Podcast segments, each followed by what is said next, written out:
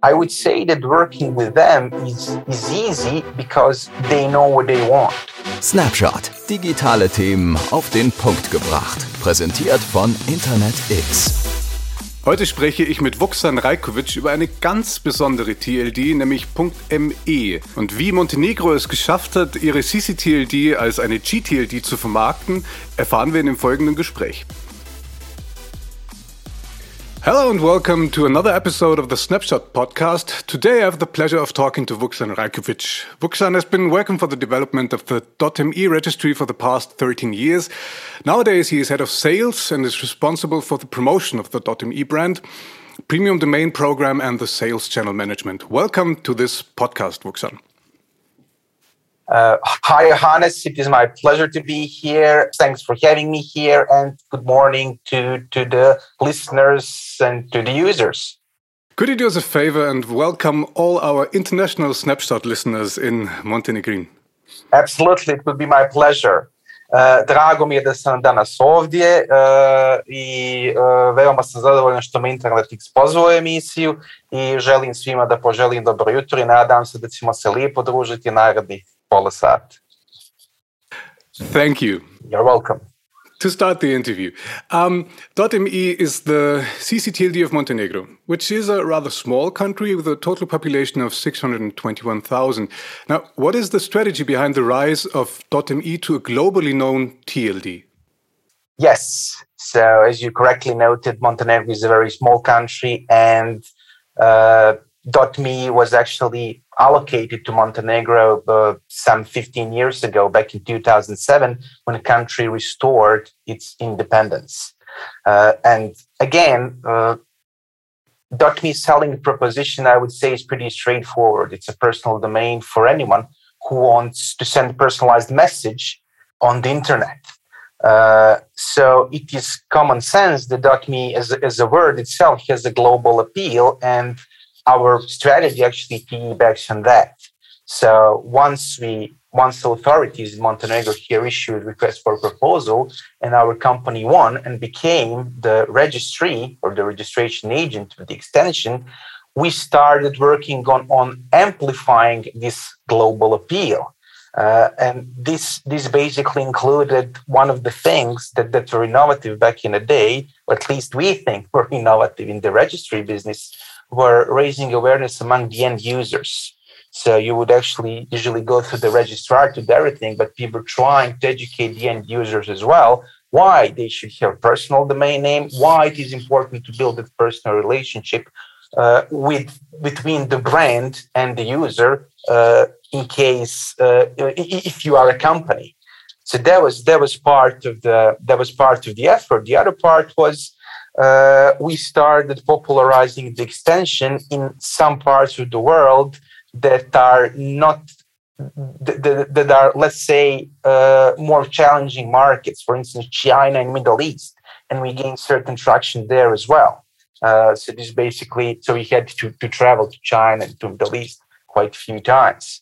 Uh, and that uh, finally the like like like the last thing was like just doing some some common sense thing and and trying to keep trying to get as close as possible to universal acceptance of the extension. And that is having the policies that are in line with generic domain names uh, having strict anti-abuse policies uh, trying to uh, be as trying to be less restrictive when it comes to registrations Uh, and just try to keep your zone safe from anti-abuse. And then fast forward 15 years, today we have 1.2 million domain names. It's twice as many domain names as people in Montenegro. We have about 350 registrar partners, and I think we have registrations from pretty much, well, not maybe every, but almost every country and territory in the world think we're missing 10 or 15 at the moment. Okay, now that's that's pretty impressive. What certainly helped with this universal acceptance is that you have very liberal registration requirements. Is that more of a curse or more of a blessing?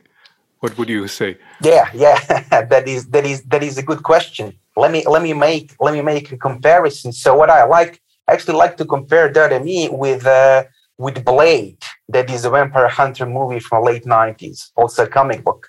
Uh, you might remember it, played by Wesley Snipes. So yeah, 90s kids remember it. So the idea is Blade is a half breed. He's half human, half vampire. He has all the strengths of the vampire, like like stamina, strength, and everything, durability, and none of their weaknesses. So Garlic can't do anything to Blade. I don't know, Crucifix, uh, like that's nothing to him. So, so it's similar with with our extensions. So we have all advantages of GTLDs and CCTLDs. So uh, grace periods are in line with GTLDs. Uh, search engines, primarily Google, rank us as uh, GTLDs, which means that extension can be geo-targeted. It's not really tied to any particular country. I mean, it is, but you can you can change it. Uh, and then again, as you said, uh, we are not. There are no restrictions imposed by the country, so you don't have to be citizen of Montenegro to register domain name. Registrar doesn't have to be from Montenegro to register uh, the extension. So we have a little bit of both, but as I previously mentioned, we, we, we want, we actually strive uh, to, to make the extension universally accepted. And to, to answer your question, finally, I mean, this was like a build up to the answer. I think the short answer would be it's more of a blessing than a curse. But the longer and better answer would be it's what you make of it. So if you want, and if you have like if, if you have a free reigns, but if you want to make your extension appealing to the end user and universally accepted, and at the same time you want to keep that safe neighborhood and be in line with all the standards, then you can do that. If your country, because in the end of the day, this is CCTLD, wants to like impose strict standards, want to insist on, I don't know, like um, insist on validation. That that's also doable. Maybe that that makes sense as well but you can also do that. So, so in the end of the day is what you make of it but since dot me means what it means i think it's it's definitely uh, more beneficial for the country in the long term to do it this way and it's it's a blessing definitely as you mentioned, me is an international term. It's, a, it's an English word, not only an English word, uh, which communicates a personal relation. Now, who is the target audience of the .me TLD today, and how can .me help online brands create a personal connection? Yeah, uh, yeah, that, that is that is a fair question. Uh, so our tagline and at the same time our motto is .me is about you. So the target audience are individuals, like primarily individuals interested in personalizing their online presence. And these are uh, these are mainly creators who, who are building their personal websites, portfolios, photo albums, CVs, and putting them on .me, or or simply individuals who want to I don't know separate their their uh, their prof- their personal email address that is .me from their professional email address that might be on a legacy TLD or CCTLD. So that's that's one side of the story. And then the other side of the story is uh, companies and business use. So .me is one of those extensions that easily creates call to action. Uh, like pretty much any combination of an English verb and .me is call to action. Like try me, find me, make me, help me, buy me. This is very easy to remember. Uh, and of course, it is in the interest of the companies nowadays to stand out with send with, with these personalized message that can be sent in the website URL. Um, and this is how .me actually helps you stand out. This is how, how it helps you build uh, a more personal brand. So, for instance, this this call to action uh, relationship is sometimes very easy to understand. I don't know. We have Call Me, which is a VoIP service built on that. I mean, Wash Me, which is a car washing service. So this is very easy to understand, right? Sometimes it's more niche and more innovative. Uh, there is a startup, and it's it's ranked very high on on Alexa. Well, Alexa is gone, but it's it's ranked very high in terms of the the, the ranking of the websites of the internet. It's called Themify Me, and they they offer WordPress themes. There is another one called Hashtagify Me, and that is service that helps you identify hashtags. So there is also this kind of usage. And then there are just some companies that use their their their name with .me extension to to again piggyback on that call to action. So, for instance, Telegram uses telegram.me and t.me. Another good example of usage and, and what .me can do to help you to make shorter URL and more visible. Speaking of brands, some of the biggest online players, such as Meta, Google, PayPal, and Zoom, are relying on me. You mentioned some others before. Now, what is it like to work with such international brands? And do you maybe have a favorite use case for us? Uh, yeah, these are these are probably the best uh, of our ambassadors online. Uh, I would say that working with them is is easy because they know what they want, and that's that's an important thing in this business. So Facebook wants, uh, well, Facebook now Meta, right? Uh, they want short call to action domain names for their brands. So this is why they got fb.me for Facebook, m.me for Messenger, ig.me for Instagram, wa.me for WhatsApp. So that they have these cross platforms their representatives understand like both legal and policy aspects of the business. And at the same time, they understand that we want uh, to have domain names developed and in use rather than have them just being registered for trademark or defensive purposes. So there's this synergy they want to use the domain name we want them to use the domain name and that's and that's that's what makes this relationship beautiful uh, when it comes to the favorite user case uh, i mean there's facebook that there's meta obviously that i mentioned uh, WordPress is using WP.me, Zoom, uh, well, Zoom registered, they're still not using it, ZM.me. But for instance, PayPal is one one of the one of the instances that I like a lot. Uh, so they have the service called PayPal.me, and they use PayPal.me. Well, it's called PayPal Me, and they use PayPal.me for the service, and PP.me also. Uh, and the service is actually it's very simple. It's a personalized PayPal link for payments. So if I have PayPal.me slash Vuksan, I can just send you that, and it's enough for you to make the payment or break the payment or use PayPal in any way and their description i mean that's that's again straight to the point get paid real fast.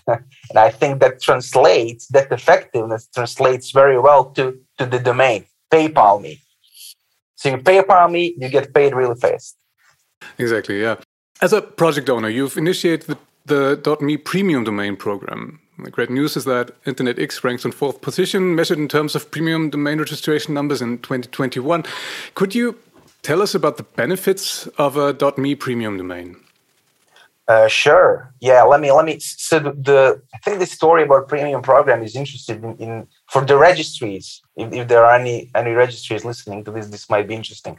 So we actually started the program back in 2010, and before that, we were auctioning off our premium domain names. But we noticed that when you, I mean, it's also legitimate in a good way to allocate premium domain name auctions. But we noticed that when you auction off the domain name, like people wouldn't necessarily develop it. They might just wait for a good chance to flip it on the aftermarket. So we decided to start a program where you need to commit to development. And this is so you need to send us, it was application based. It was maybe a bit slower than it should be, but in the end of the day, it was very good when it comes to development of domain names. And as a young, because we were we were new extension back then. When you're a new extension, you need content. You need search engines to start indexing your pages. You need something. You need visibility online. And this is what you get with developing your domain names into either by big brands or into a new brands. So we got on board Facebook back then we also got some startups like About Me, ID, Line Me. Some of these startups are unicorns nowadays. So this is this this was this was a good move back then, like trying to insist on content. And then, like two years ago, we decided to to sort of release our grip a bit, and we made majority of our premium domain names available via EPP. So this means that you can you can actually go to the registrar page and you can register premium.me domain name like any other domain name. And this is where registrars, including InterNetX, came into play. Uh, and again, I think I think this was very good trajectory of premium program development. So it was it was like uh, application based, and you like sort of uh, not pick and choose, but you inf- you you influence your content as, as much as you could as a registry. Then when the time is right to release them, and then InterNetX and other registrars put more eyeballs on them and sort of uh, uh, sort of uh, extend the offer to the professionals.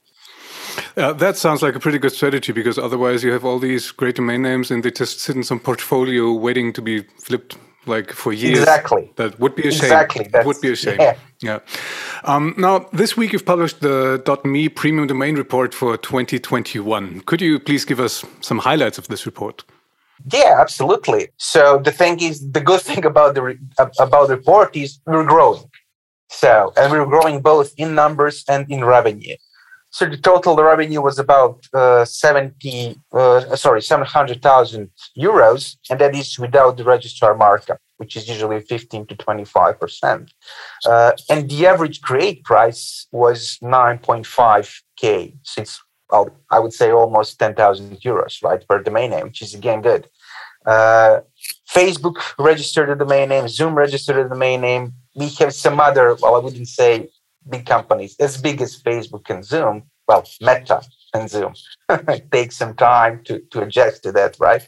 But uh, but apart from that, there are two important trends that we are noticing, and and one trend, the first trend is demand for short domain names, one character and two character domain names, is growing. So when you see that, and, and I think it will continue to grow because they're always in high demand. Uh, and I think they're in high demand because if you're trying, if you're competing for, for increasingly short customers' attention span, you want to make uh, your online properties as visible and as memorable as possible.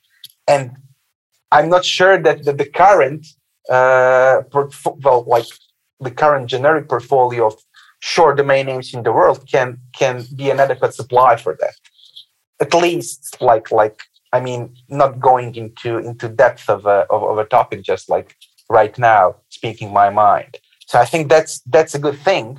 And the other good thing is it's not only North America, USA and Canada that is registering our premium domain names. So we're seeing increase in Germany, we're seeing increase in Russia. So these are also two important trends when it comes to the to the market. And then in the end of the day, I would say that that this is one more validation of the global appeal of the extension. And that is something I talked about earlier, right? Yeah, because um, in addition to the fact that it is an English word, it's also an Italian word, a Dutch word, Spanish, right. and others. So it pretty pretty much covers the whole planet, except for some parts of Asia. But these Asian parts, they also know that that English is spoken all over the world. So that certainly helps. Yeah. Now, um, thanks for all these answers. That was very enlightening for all of us. Now, there's one last question I wanted to ask you. Is there any chance of seeing you in person this year at one of the conferences that are coming up? I hope so. I hope so. I got my tickets. I got my tickets for CloudFest. I got my accommodation. Uh, the thing is, so Montenegro is still on the on the list of high risk countries uh, in, in Germany, but I'm optimistic about it. I hope that restriction will be lifted by the time the CloudFest begins. And I also got my tickets for Nordic domain, uh, yes, uh, Nordic domain name conference in Stockholm, and for Domain Pulse. So I'm optimistic that we'll see each other. Finally, let's let's hope that this works out for all of us. Um, thank you for your time and uh, the insights you shared with us. Let's just hope that this year will be easier on all of us. Um, take care and goodbye. Thanks, Johannes. It was a pleasure. It was a pleasure talking to you. Bye bye. Cheers. Du willst keine Folge mehr verpassen? Dann abonniere uns doch ganz einfach auf Spotify oder Apple Podcasts. Die aktuellsten News und Trends zu Domains, Hosting und Encryption findest du auf snapshot.fm.